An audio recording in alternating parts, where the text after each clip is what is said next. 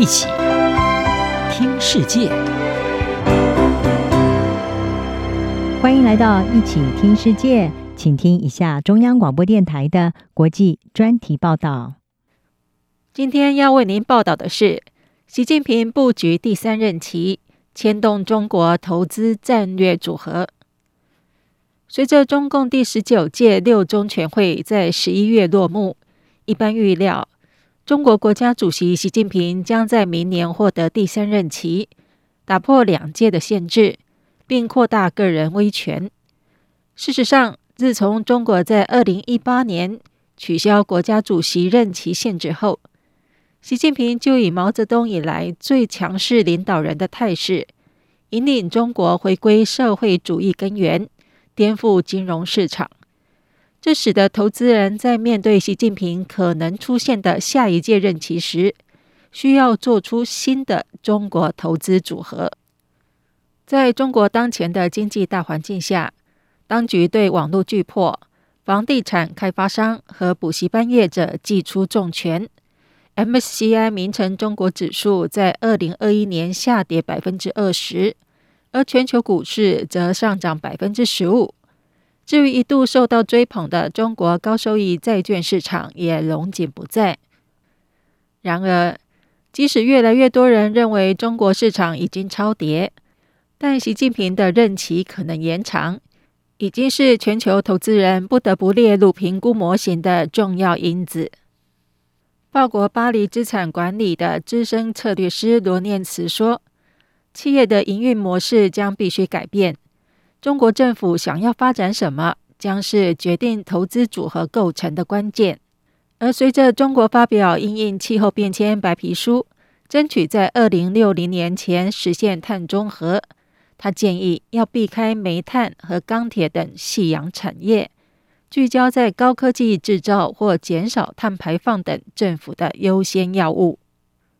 而其他的全球银行也看法雷同。像高盛就编制一个由五十档股票构成的共同富裕组合，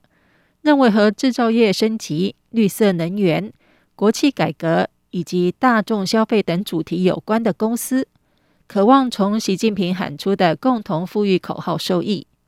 摩根大通则强调，中国汽车和电池制造商比亚迪等电动车以及先进制造业等新英雄的潜力。认为房地产老英雄将会逐渐淡出。从这些布局都能看出习近平政策的影子，像是使中国企业重点重新转向国内市场的共同富裕，以及他对房地产行业的去杠杆化，或是寻求抑制科技巨擘对数据和商业的控制，还有对减碳减排的承诺。瑞士信贷集团大中华区首席投资总监邵志明就认为，在可能开启习近平另一个任期的中共二十大之前，渴望看到一些支持性的财政政策，以及适度或者略微放宽的货币政策。不过，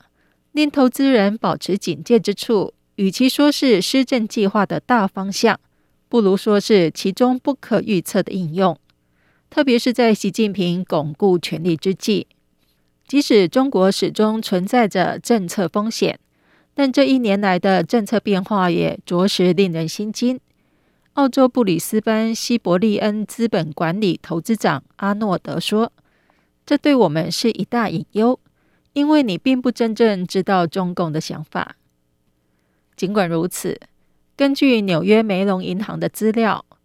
从资金流动来看，显示出外资并没有被吓跑。在二零二一年的前十个月，流入中国银行间债券市场的资金达到五千九百八十亿人民币，比二零二零年底成长百分之十八点四。而截至九月底，二零二一年流入中国股市的外资总额也有两千四百一十亿元人民币。这显示，对某些人来说，错过中国市场的风险要大过受伤的危险。野村证券驻香港的亚洲股票研究共同主管麦卡佛蒂就说：“如果你是一个全球退休基金，而你所有的鸡蛋都放在美国的篮子里，在中国什么都没有，那这就是一个相当偏斜的投资组合。对投资人来说，危机永远存在着商机，而中国市场即使充斥着风险，但仍被视为不容忽视的金鸡母。以上专题由吴宁康编撰播报，谢谢收听。